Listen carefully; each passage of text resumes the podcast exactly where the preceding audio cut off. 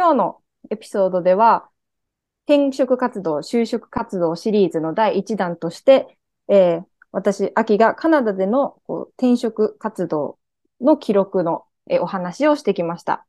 で、このエピソードの中では、えー、転職活動にかかった期間、そしてどういうプロセスで準備をしていったか、そしてその準備の過程っていうことをお話ししてきました。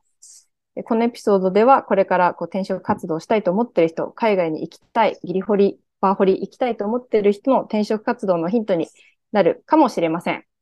それではお聞きください。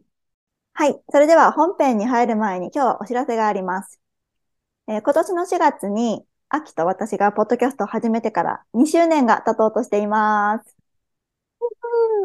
その2周年を記念して、コミュニティを発足することにしました。その名も、これからの働き方、やりたいことについて、ちょっと真剣に考えているグローバルマインドの女性たちがつながる日曜の朝です。イェーイそしてこれは、えー、同じ思考の人が、えー、同じ思考の人同士と緩くつながることを目的にしています。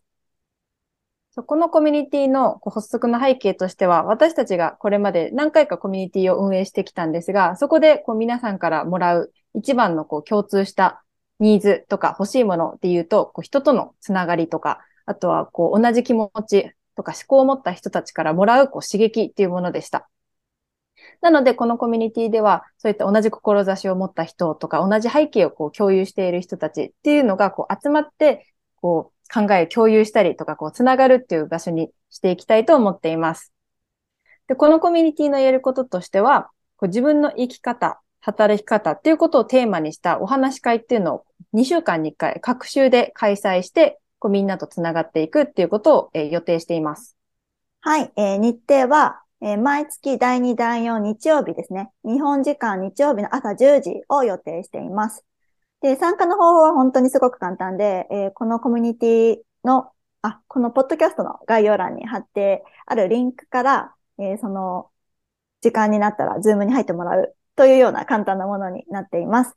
そしてその Zoom でですね、だいたい1時間ぐらいを予定しているんですが、お話し会をテーマに沿ったお話をした後に、その後もつながってもらうために、お話し会の専用の Slack にご招待をさせていただきます。この Slack は任意参加なので、もし参加したくないっていう人は全然参加していただかなくて大丈夫なんですけれども、まあ、せっかくこの同じ志向の人たちとつながるっていうことを、あの、皆さん、あの、希望されていらっしゃる方が多かったので、そういった意味でも、お話し会が終わった後も、ゆるくつながれるような機会をご用意させていただきました。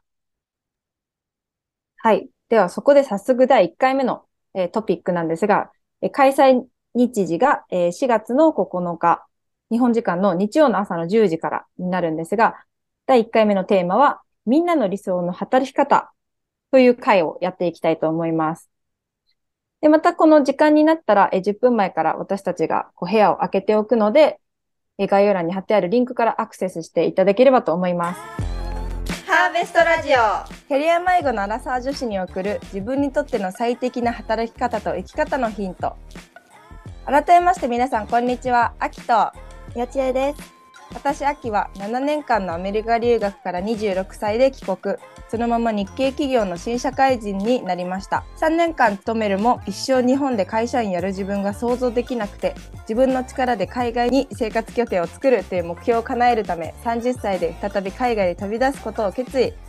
生き方、働き方ともにまだまだトライアンドエラー中です。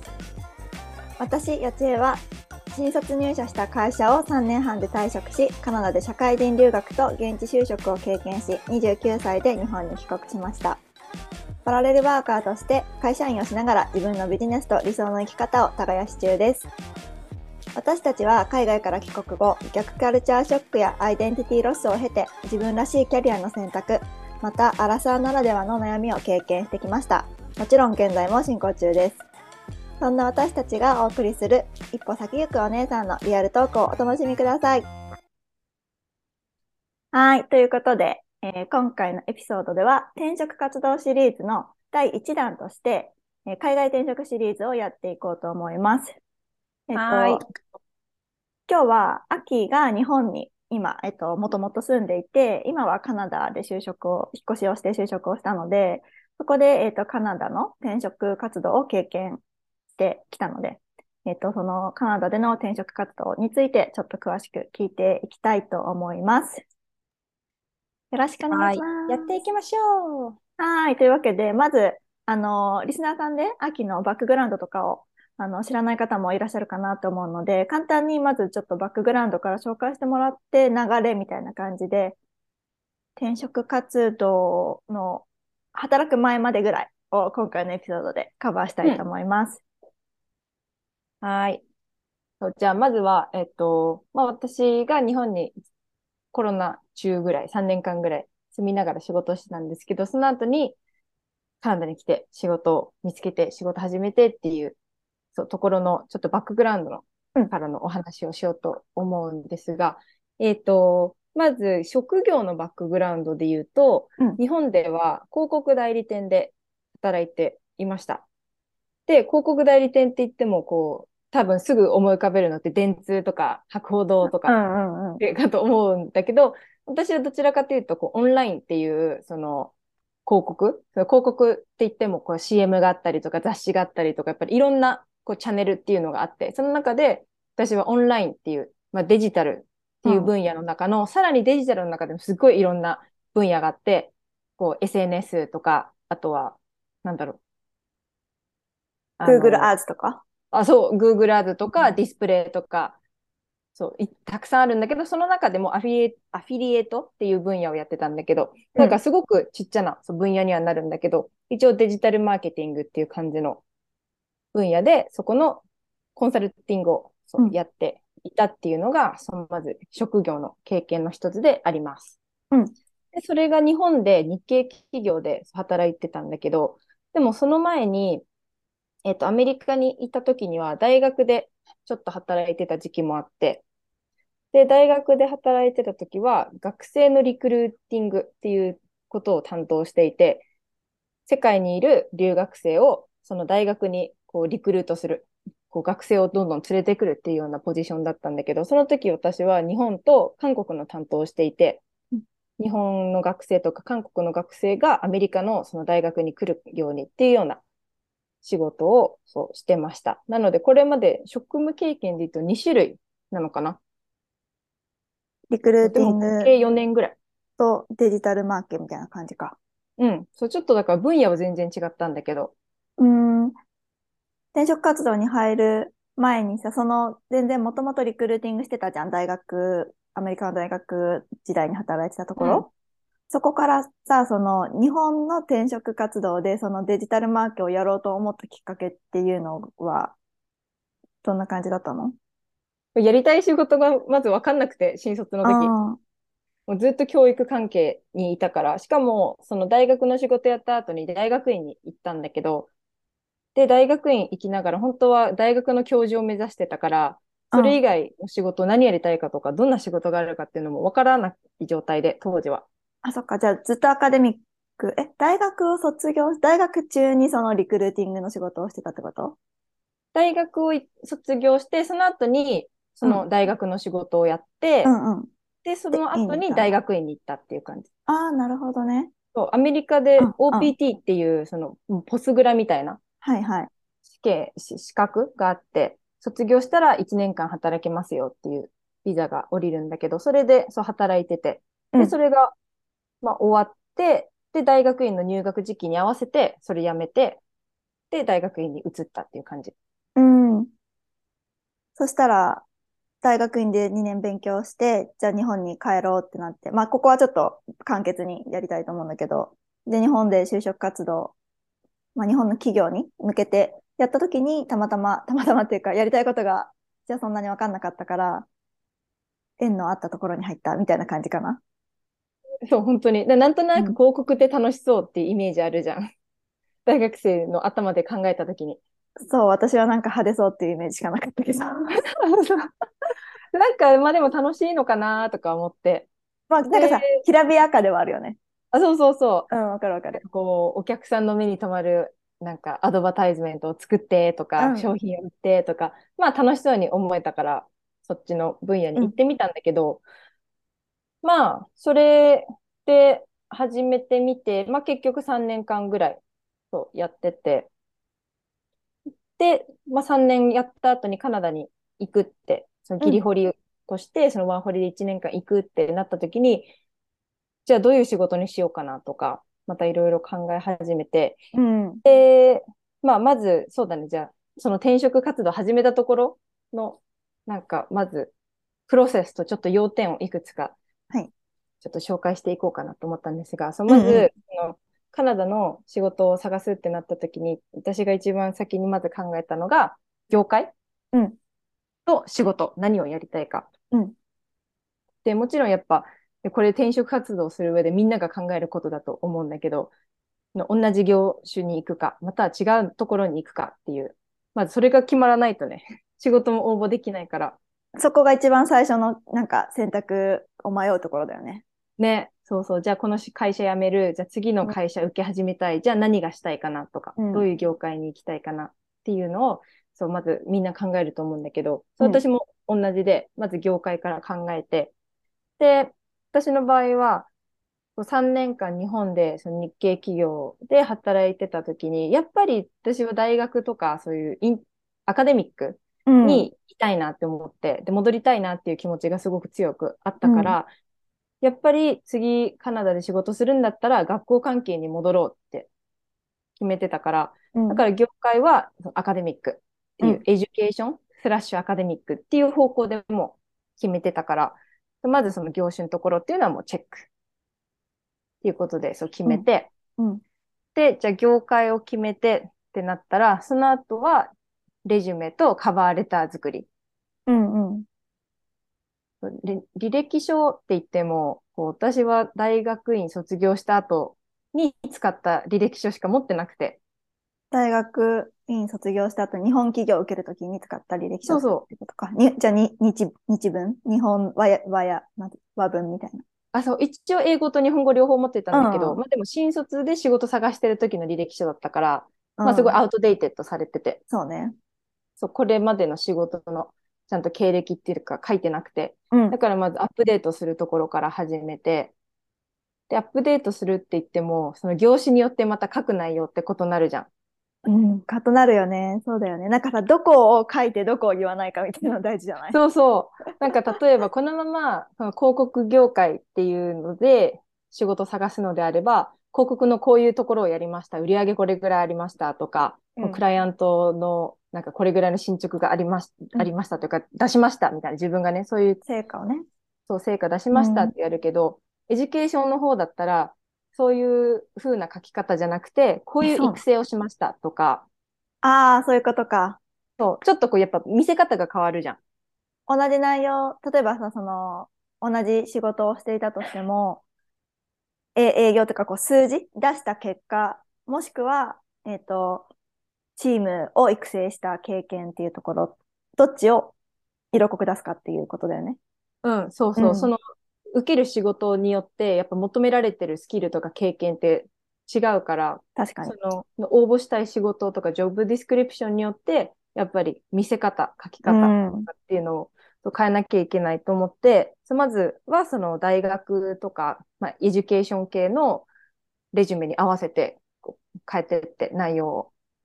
で、それと同時にカバーレターをそう作っていくっていうのをそう始めたんだけど、で、この時から実際に仕事をつけるまで、うん私はトータルで5ヶ月ぐらいかな。4ヶ月、5ヶ月ぐらい。ああ、それって平均的かな？どれぐらいそう、私も調べたんだけど、うん転職活動のの平均の期間。そしたら、インディードによると5ヶ月って書いてあって。うん。そう。でもさ、やっぱり、その、人によると思って、なんかもう、やめてしまっ、やめました、探しますっていう人のさ、集集中力とか、その、必死さとさ、なんかいいところあったら探そうって始めた時を起点にしたらさ、やっぱそれはもうなんかすごいロングタームになるからうさ、んうん。なんとも言えないけど、なんかさらに秋の場合はさ、引っ越しの準備とかもあったじゃん。もうその、カナダに来る、日本からカナダに来るっていう大きなね、出来事があって、その中で一緒に仕事を探してたから、かなり大変だったよなって思う、旗から見てても。うん。なんか、まあその中で私も5ヶ月って早いよね。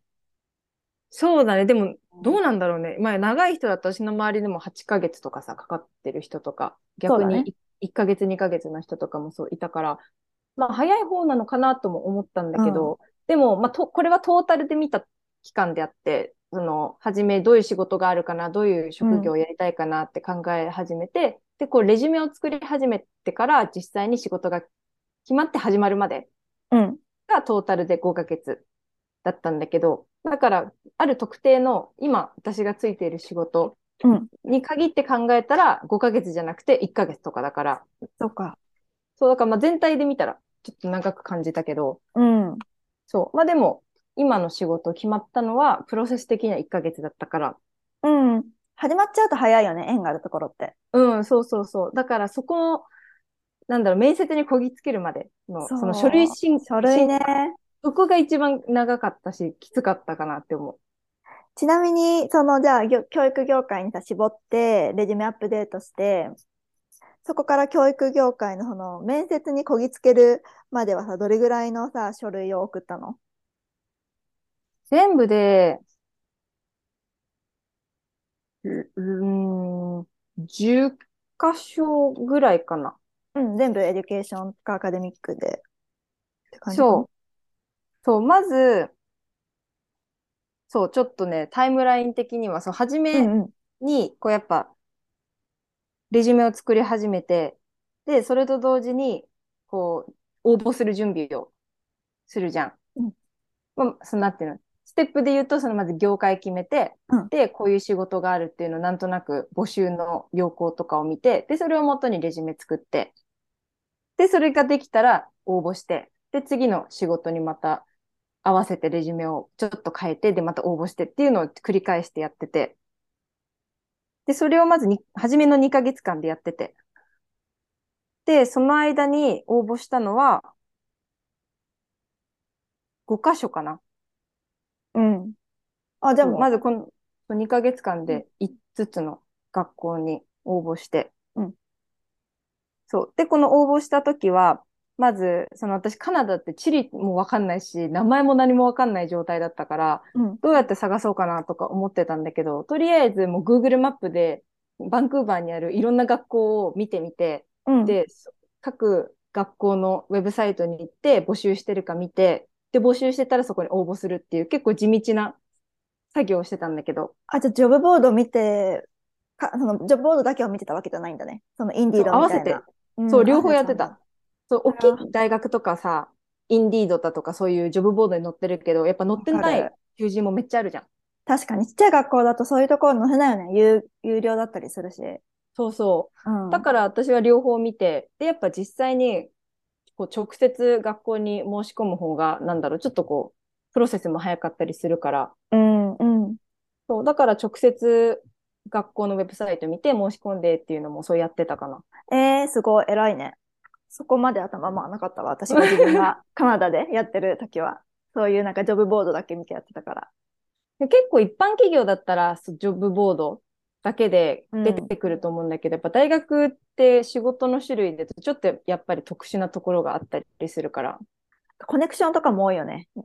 そう、結構インターナルでもうすでに大学で働いてる人の方が優遇されちゃったりとか、わか卒業生とかね。うんうんうん。そう、だからそもそも乗っけてないっていうのが結構多かったから、学校の場合は自分でそうやってうん。ちょこちょこ探してった方が良かったのかなって思うんだけど、うんうんで。も、その探してる時にもう一個見つけたのが、カナダのガバメントが運営しているジョブバンクってウェブサイトがあって、うんで、これ多分カナダで結構有名なんだと思うんだけど、これだったら、あの、ビザのスポンサーしてますよとか、そういう会社のことも見れるから、だから、こう、これから、ね、こワーホリ行く人とか、うんその仕事をちゃんと、なんていうの、ビザのスポンサーしてもらいたいから、そういう会社を見つけたいっていう人にとってはすごいいいリソースだなって思ったから。うん。これのジョブバンクとインディードと、まあ、あとは他に、なんだっけな、ジョブモンスターだっけな、なんかそういうのとか、うんうん。そう、そういうの、うんていうの、まあ、たくさんやっぱあるから使って並行してってやるのが一番見つかるかなと思うんだけど、なるほどね。仕そ事の探し方もいろいろあるよね。う。ねえ。そう、私、今回しかも初めての転職活動だったから、うん。転職活動自体ね。探りで。そうそう。まあっていう感じで、その2ヶ月間はまずいろんなとこ調べて、うん。うん。で、レジュメ書いて応募してっていうのをそうやってたんだけど、そのレジュメとかカバーレターを書くときに、私はアメリカにいるメンターとか知り合いの人にこうチェックしてもらったりとか添削してもらうっていうのを2回やってもらって。あ、そうなんだ。そう、やっぱり自分でレジュメ書いても、私はあんまり経験もないから分かんなくて何書けばいいか。うん。だから、私は合計3人の人にレジュメとカバーレターを見てもらって。そうで、いいねそれを2ラウンドやって。うんうんうん。そうっていうのを、そう、初めやってたんだけど、でも、こう初めの5つ、大学に応募した。5つはもうどこもダメで通らなくて、うんうん。っていうのは、そう、返事がなかった。から、もう1ヶ月とか2ヶ月経っても返事が来ないから、あ、まあダメだったんだろうなと思って、うん。で、じゃあもうちょっと切り替えて、また次探し始めようと思って、で、今度は、まあ、大学だけでこう絞るっていうよりかは、今度はこう私の専門性がもっとこう活かせるような業種も見てみようと思って、私の場合は、こうマーケティングっていうのもやってたし、あとはこう海外の企業とかが日本で何かし事業を始めるとか、こううんブランドを海外から日本で展開したいっていう場合に、こうローカライズマーケティングみたいな、うん。インバウンドマーケティングっていうのをお手伝いしてたから、日本の会社で。うんなんかそういうのだったら私のスペシャリティが際立つんじゃないかと思って、今度はそっちのちょっと違う分野も見てみてて、 education だけじゃなくて。ああ、そうなんだ。そう。やっぱり education だけだと、あそう、マーケティング系の会社も見始めて、でやっぱり education 系は、まあ、難しいなって思って、カナダの大学卒業したわけでもないし、住んでるわけでもないし、そうだね。で、まあ、課題に感じたから、じゃあちょっと education だけじゃなくて、今度はそのマーケティング系っていうのも見てみようかなって思って、うん。で、今度は、まあ、普通の会社系、 education のサービスを提供している会社うん。がまだ education 系なんだけど、今度は大学とか、そういう学校じゃなくて、うんまあ会社っぽいところ。うん。でも民間の企業みたいな。あ、そう。うんそういう会社もそう見つけたから、そこにまた応募するときになったら、もう一回レジュメを書き直して、カバーレター書き直して、で、もう一回メンターに内容を見てもらって、っていうのをもう一度やって。で、そこら辺は、書類審査を通って、次のビデオ、なんていうんだろう、ビデオ審査？ビデオ審査。そう、ビデオを撮って、それを録画したやつを送るんだけど、あ、一方的に撮って喋ってってこと？そうそうそう、面接じゃなくて。なんかその、あれはあるの？その、こういうことについて喋ってくださいみたいな課題があるの？うん、プロンプトがいくつかあって、ああ、そうなんだ。まあ、一般的な、そう、なんでこのジョブに応募したんですかっていうのとか、はい、はい。あとは、まあ、どういう、なんでしょう。あの、どういう、まあ、よ、良いアフェクト、な、な、何？どういうことを、うんなり、成し遂げられますか？みたいな。あ、この会社に来たらあなたは何をできますか？みたいなことかな。そうそうそう。うんうん。そう、なんかそういうのを、まあ、英語でね、もちろんこう、レコードして、で、それを、まあ、送ってっていうのを2箇所やったんだけど、え、それが主流なのかな？今。いや、でも場所によると思初めてだけど、でもそれだけいっぱい人が来てるんだろうね。その応募う。者が。うんだから、ね、わざわざこうインタビュー、インタビュアー？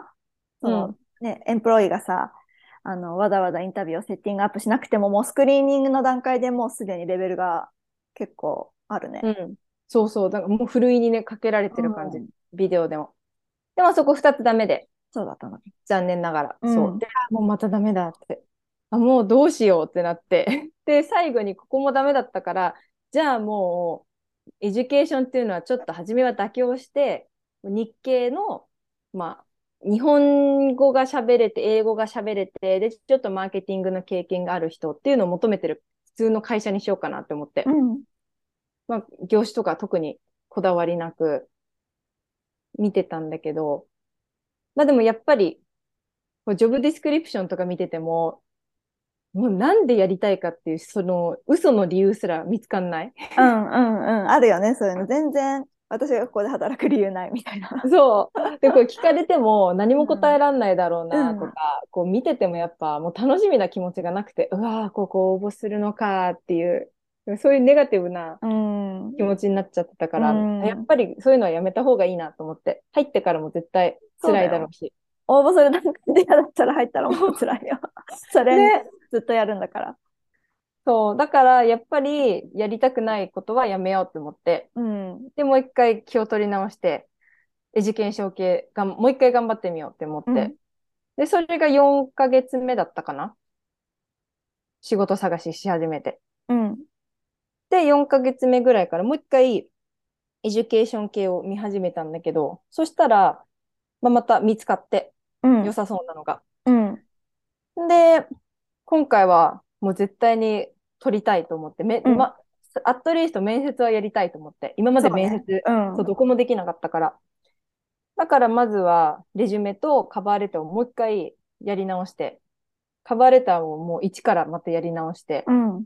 今までは、初めの使ってたやつは、ちょっとこう中身を若干変えるだけで、あんまり手をかけてなかった、うん。今思うと。うんだけど、その最後の方のはもう一から書き直そうと思って、もう全くガラッと変えて、うん。よくテンプレであるような、なんか、私はこういうこと今までやってきましたとか、そういうんじゃなくて、もうちょっと、こう、なんだろう、私が調べてた時に出てきたのは、もうレジュメが今まで何やったかっていう説明はしてくれてるから、うん。CV、えっと、カバーレターは、今までしたことじゃなくて、それをもとにこれから何をしていけるか。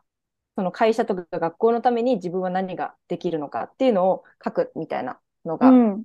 出たから、まあ、それに従ってちょっと内容を変えてみて、で、もう一回、今度は二人の私のメンターの人たちに内容を見てもらって、で、3回ぐらいも書き直してっていうのをやって、で、応募して。そしたら、応募してから、まあ、2週間後ぐらいかな？に、やっと、じゃあまずは人事の人たちと面談しましょうっていううん。お知らせが来て、で、初めてやっと人と話せる段階。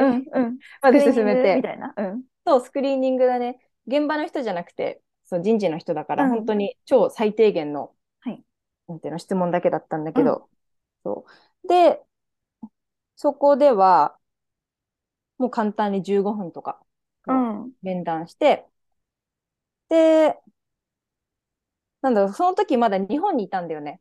うん。うん。面談した時は。だけど、これ言っていいのかわかんないけど、レジュメとかカバーレターにはカナダの住所を書いてたの。ああ、そうなんだ。もそうう、また日本の住所書いて。て。そうそう、住む予定だったところで、うんで、日本の住所書いたら、あ、この人日本にいるんだって、もう落とされそうだったから確、かに確かに。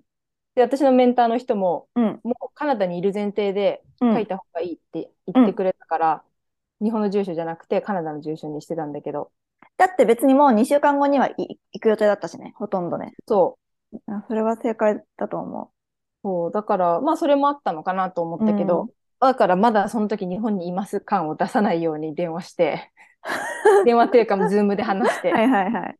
そうまあわかんないからね、室内にいたらさ、それがどこのそうそう国かは。で、ちゃんと背景つけて、もう、うんなんか家の感じでもわかるじゃん。これ、なんか海外の家の感じと日本の家の感じ？まあわかるかな？わかるかもしれない。確かに。なんと多少はなく、うん。例えばさ、そのクーラーのやつとかさ、海外ってクーラーの、なんていうの、機械ないじゃん、壁に。あ、そっか。じゃあ今の私の背景だとめっちゃ日本でわかるね。そうそうそう。とか窓の感じ、ドアの感じとかさ、やっぱなんとなく分かったら嫌だなって思って、うんうんちゃんとバーチャルスクリーンやったりとかうんうんうん。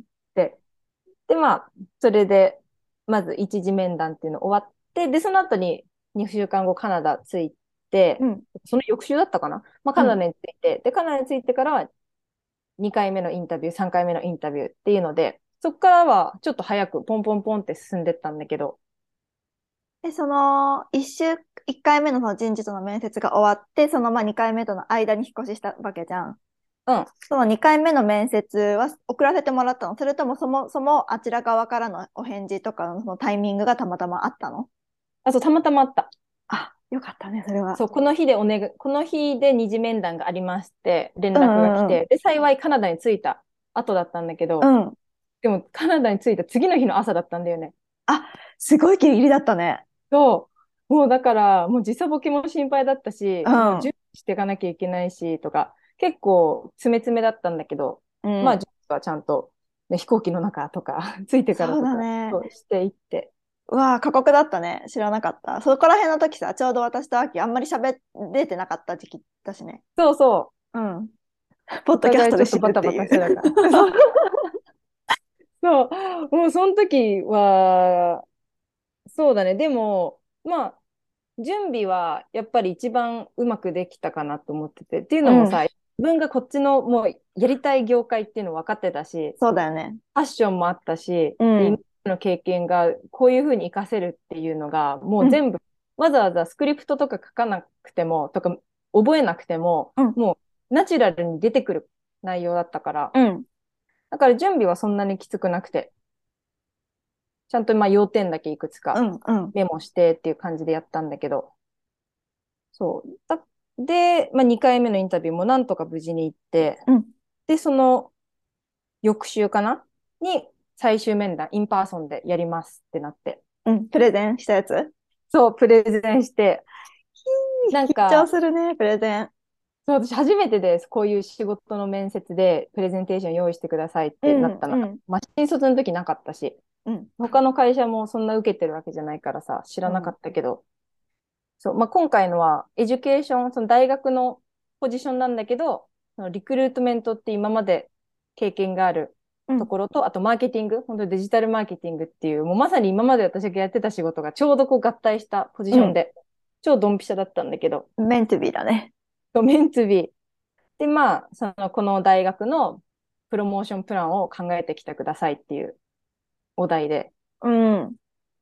で、それを、まあ、かん、次の面接までに考えてうん、で、その時も、もう、後がなかったから、他に、ね、保険かけれてる仕事もなかったから、これは絶対に取らないといけないと思って準備もすっごいやって、うんまた私のメンター3人にも電話して、こういうめ、こういうプレゼンテーション作るんだけど、あの、送るから見てほしいっていう感じでお願いして、内容を作って、見てもらって、で、フィードバックもらってとかっていうのをもう何回も繰り返して、準備して。すごい練習したんだね、メンターの人とね。そう、もう、何回も電話して、もすごいね、その人たちす、優しい、優しいっていうか、すごい、その人たちに頭上がんなう、いね。もう、本当に、もうありがたい。みんな、あ、二人は私がアメリカの大学行った時に、に出会ったメンターで、一うん人の人はカナダで、あの、出会った人というか、カナダの人で幼稚園も知ってる。ああ、あの人ね。そう。で、そう、みんなに助けてもらって、で、無事、なんだ。よかったね。そううまくいって、で、まあ、受かったんだけど、そう、だからこのい、その最後の、何、面談とかやったこのカレッジは、1ヶ月間で決まったかな。うん。うん。プロセスが始まると早いんだよね。そういうのそう、はね。始まると結構早かったけど、それまでがやっぱ一番辛かった。なかなか決まらなくて。なんか書類で通らないのすごい悲しくない？なんか面接に行けばさ、結構いける気がするっていうな謎の自信があるんだけど。そう、人間性も見てもらえるしね。そうそうそうそう。でもなんか面接で会ってもくれずに落とされるのって本当に悲しいなって思うから。そう、私のこと何もまだ知らないのにって、うん。結構落ち込むけど、落ち込むよね。なんかでもすごい難しいなって思ったのが、こう、会社によってはさ、もう明日から始めてくださいみたいなところがあって一個。うん。で、そこもカレッジだったんだけど、そこは、まあそこもポンポンポンって結構進んで、で、はい、じゃあ、あの、明日から仕事来てくださいって言われちゃって、うん。うん。でも研修始まりますみたいな。だけど、その時に、まだその私の本命のうん。ところは、最終面談が次の週に残ってて、普通待って、言えば待ってくれるけどね。そう、で、待ってほしいから行ったんだけど、うん。でも、いや、もう、明日来るかもう来ないかって感じで言われちゃって。そんなエクストリームなのって結構デスパレートしてるよね。そう、なんか、あこれ相当人いないんだろうなっていうのが、うんうんそれでさ、わかるじゃん。わかる。だから、そういうフレキシブルじゃないのもあれだったし、うん。人いなさすぎて自分が大変になるっていうのも分かったから、もうリスクだったけども、ここはしょうがない、蹴ろうって思って。うん。でも、お断りというか、他のところを受けるのを待っていただけないんだったら大丈夫ですって感じで。うん。うん。まあ、返事して、だからその最終面談、そのカレッジの受けるときはもう本当に頼る他の仕事がなくて。だからもう落ちたらまた一から始めなきゃいけないっていう感じだったんだけど。しかももうカナダに着いちゃってるからさ、バーホリのね、ビザの期限がどんどん今度はカウントダウンになってくるから、余計に緊張するじゃん。緊張っていうか。そう、もうタイムがさ、も、そうなんていうの、ティッキングし始めちゃったから、そうそうそうそうも一日一日とさ、減ってくから、すっごい怖くて。そう、それがなんかやっぱ国外でさ、そのビザ、外国人として働く上での一番のさ、ネネックには、ネックっていうか、その一番気にしなきゃいけないことだよね。ビザの残留期間って。そう。で、しかもやっぱりさ、会社的にはさ、そう、ビザが1年間だの、2年間だのって、そういう限りがある人よりかはさ、うんもうこっちに永住的にいる人、そう市民、そっ PR 持ってる人ね。そう、PR 持ってたり、うんカナダ人の人っていう方がやっぱさ、まあそり楽じゃん。ゃそうだよ。それはそうだし、そもそもそれこそ、がスチューデントでもさ、もっと2年とかのポポスグラ持ってる人の方がいいからさ、本当、うんこれからワーホリ行く人には辛い現実だけど、結構位低いよね。仕事を探す上で、うんうちらは。そう、本当に、だからさ、うん。まあ、望み通りのものは絶対にできないだろうなとは、そう思ってたから、うんうん。そう、まあ、だからそこはちょっと覚悟してというか、と行かなきゃいけないところだなとは思ったんだけど、なんかでも、その、永住権とかさ、その持ってる持ってないとか、うん。プラ、プラスというかその関連してさ、面接の時に聞かれるのかなとか結構ヒヤヒヤしてたの。うん。なんかあなたはどれぐらい入れるんですかとか、あとはどれぐらい残ってますかとか、うん。っていうのを聞かれたらなんて答えようかなとか思ってたの。でもそれは嘘つけないから正直に答えるしかないよね。そう、馬鹿正直に、でも何月何日ですとか言っちゃったら、あ、この人うん1年しかないんだとかさ、でも嘘ついても、後でまたトラブルになるのも嫌だしとか、うん。まあ考えた結果、で、それもちょっといろんな人に相談したら、まあ細かく言わなくてもいいけど、まあこういうタイプのビザを持ってて、何年間働きますとだけ言えばいいと思うよ、みたいな感じで教えてもらって。そうだね。だってそこは嘘ついちゃダメだからさ。うんうん。かといって、ね、 exact date で time ticking してますっていうのも嫌だけどね。そう。なんか最終的に、まあやっぱ聞かれて、うん。面談の最後の方に。で、まあ私はこういうワーホリのうん。パーミットを持ってて、うん。で、まあ1年間だけど、うんでも永住権がこれぐらいの時期に取れる予定ですっていう感じで、ふわっとだけ言っといて。うん。うん。そうで、まあ最終的に、まあそれのせいで落とされるとかっていうのもなく、なんとか受け入れてくれたんだけど、永住権を目指してるっていうことがプラスになったのかもしれないね。うん。で、ただ1年間だけっていうんじゃなくて、うんもっと、もっと長期でいる予定なんだなって、やっぱ見せた方が、うん。向こうとしてはね、そうね。いいだろうから。いやー、難しいけど、でもすごい、結局はその自分がやりたいこととかやってきたことが全部さ、つながって今のね、ドリームジョブを手に入れたけど、うん。なんかこう、今からワーホリ行く人とかワーホリで今もういるかもしれない人たちに何か一つアドバイスできることがあるとすれば、なんかありますか？えー、そうだね。やっぱり準備をうん。頑張ること。もう後悔しない。もう私は全部出し切ったって思えるまで準備をしっかり頑張ることかな。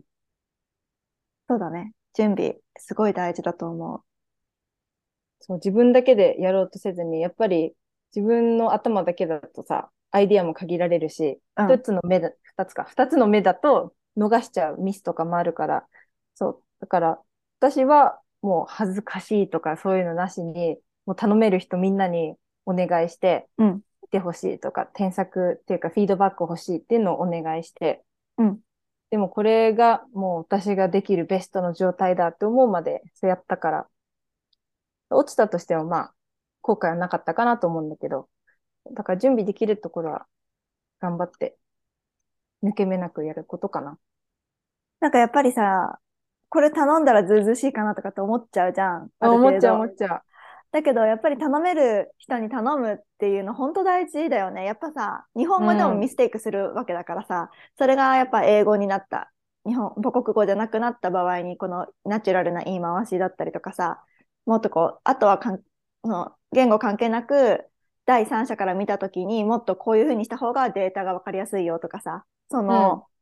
自分は背景を知ってるから分かりやすいと思って説明してることも、本当はなんか第三者からしたら分かりにくいからこういう順番で言ったらとかさ、いろんなうん意見をもらえるって本当にありがたいと思うし、だからこそ、そういう人を頼った方が絶対いいと思うから、私も。そうそでもよかった。本当におめでとう。無事、これから ね、リクう。ルーターとして。うん。カレッジで働いて、夢のドリームジョブを掴んだあきちゃん。これからも頑張りましょう。頑張っていきたいと思います。はい。じゃあ、そんなわけで、えっ、と、今日は秋の、えっ、と、日本からカナダに引っ越し、そして転職、ひとときの転職についてのお話を聞かせていただきました。ありがとうございました。はい、ありがとうございましおた。これ、日本の会社とかさ、海外の会社とか関係なく思ったんだけど、うんやっぱどこの会社とか働く場所でも派閥ってあるんだなと思った。え、もうすでに、ポリティカル。派閥がもう分かった。分かったうん。なんか、そう、私のち、私のポジション的に、なんか、大きなチームが2つあるんだけど、そのマーケティングの。だけど、私は、なんかね、どちらにも所属しない？とか、どちらにも所属してる、なんか中間のポジションにいるんだけど、でも、まあ、大きく分けて2つあって、で、やっぱ、こっちのチームはこう、こっちのチームはこうっていう特徴があって、うん。で、こう、あのチームはこうだよ、こいや、こっちのチームはこうだよって、やっぱね、あるんだよね。え、部署の中でチーム A、チーム B に分かれてるってこと？そう、大きなマーケティングっていうチームの中で、そう、うん A と B ってああ。だけど、A と B がね、うん。なんかバチバチしてる。そうなんだ。それってさ、何？人的になの？仕事的になの？分かれてるのは。仕事的にだね。あ業務内容が A の業務とグループ B の業務があって、グループ A の業務とかこの人はみたいな感じで言ってるってことか。そうそうそう。なんかやってることは似てるんだけど、でも、うんなんで A のチームはこれやんなくていいのとか、なんで B, をはいはい B の方がこれやってんのみたいな。うーん、あるんだそう、そういうのもあるし、あとはなんか A のチームの方がすごいみんなゴシップが好きでやりづらいとか、B のチームはみんななんかああだこうだとか。あるらしい。えー、あ、それはさ、なんで分かったの？最近さ、その私がどっかのエピソードでその友達作るのがすごい難しいって話をさ、してたと思うんだけど、うんで最近の私の目標は毎月こう誰か職場の人を誘ってご飯に行くことっていうのをこうちょっと目標にしてて。うん。で、今月3月中にそう実際にこう声かけてみて、で、ご飯を行くことがあったんだけど、ちょうどそれがその A のチームと B のチームだったの。あ、たまたま？そう、たまたま。うん。で、私も初めさ、そういうわかんなくて、構成とか、うん。みんなのなんかグループダイナミックというか。うん。で、だけどこう話を聞いてたら、チーム A とチーム B っていうことがあるらしくて、そうで、あこうだっていうのをそう、みんなから聞いて、えー、あ、日本の会社でもあったけど、やっぱこういうのってあるんだって思った。そのご飯行ったのはチーム A、チーム B、それ、それぞれ複数の方と行ったの？そう、えっとね、この前はね、うん。私入れて4人で行ったのかな？ああ、そっか。じゃあチ、チーム A の2人、あ、3人と、そう、私。チーム B のでつ3人みたいな感じで？そうそうそうそう。あ、そしたら、お互いのことをこう聞いた。話すよね。1対1だとさ、秋対チーム A の1人とかだとやっぱ喋らないよね、多分。お互いのことを知ろうとは思うけどさ、そうそそこのチームが、チーム A の3人ね、いたらさ、やっぱさ、職場の話になり、ちょっと気に入らないっていうかさ、チーム B はさ、みたいな話に絶対なるよね。う。そう。そっか、どこでもあるんだね。ね、そう、どこでもある。で、昨日ちょうどさ、アメリカにいる友達と話してたんだけどさ、その子の職場でもあるらしいの、派閥がやっぱり。いや、これ全国、全国っていうか世界共通なんだなって思ったよ。うちあるかなうちはさ、派閥っていうかさ、マネジメント対その他みたいになってる。あ、確かに。だから派閥ではないけど、なんかさ、そういうのってさ、平和っちゃ平和だよね。うん、そうだね。そう、平和っちゃ平和。でも友ある意味だってみんな団結してる感じじゃない？そう、まあその社長とか、その副社長とかに対して、対従業員とかになると、やっぱ従業員は一致団結してるから、うん。仲いいんだよね、みたいなことを友達に言ったらさ、でもそれってブラック企業あるあるじゃないって言われてめっちゃそうなの？そう、ブラック企業とかワンマン社長とかだとやっぱりその、社長がみたいな感じでみんな悪者扱いするじゃん、上の人を。うん。で、下の子は下の子でこうまとまるっていうのは、なんかブラックあるあるじゃんとか言って言われて心配された。確かに。確かに。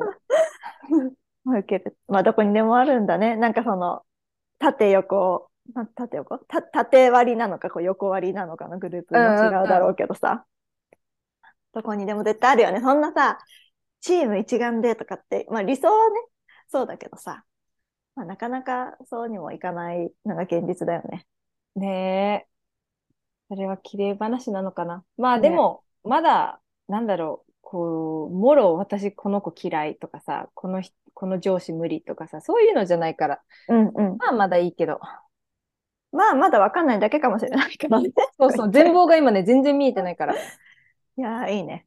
そういうの分かっていくのもさ、やっぱ最初の1ヶ月、2ヶ月ってさ、仕事もそうだけどさ、そういう人間関係のさ、ダイナミックとか、職場のやり方とかを勉強しなきゃいけないから、ちょっと大変だよね。そう、どの人が重要とかさ、うん。この人に聞かない方がいいとか、まあ、あるじゃん。あるある、めっちゃある。そっか。そういうのをじゃあ今ちょうど、ゴースルーしてるんだね。そうなの。あでも、面白いけどね。うん。またアップデートを聞かせてください。うん。またちょこちょこつぶやきで共有していきます。はい、ありがとう。はい。じゃあ、そんなわけで、今日も終わりにしていきましょうか。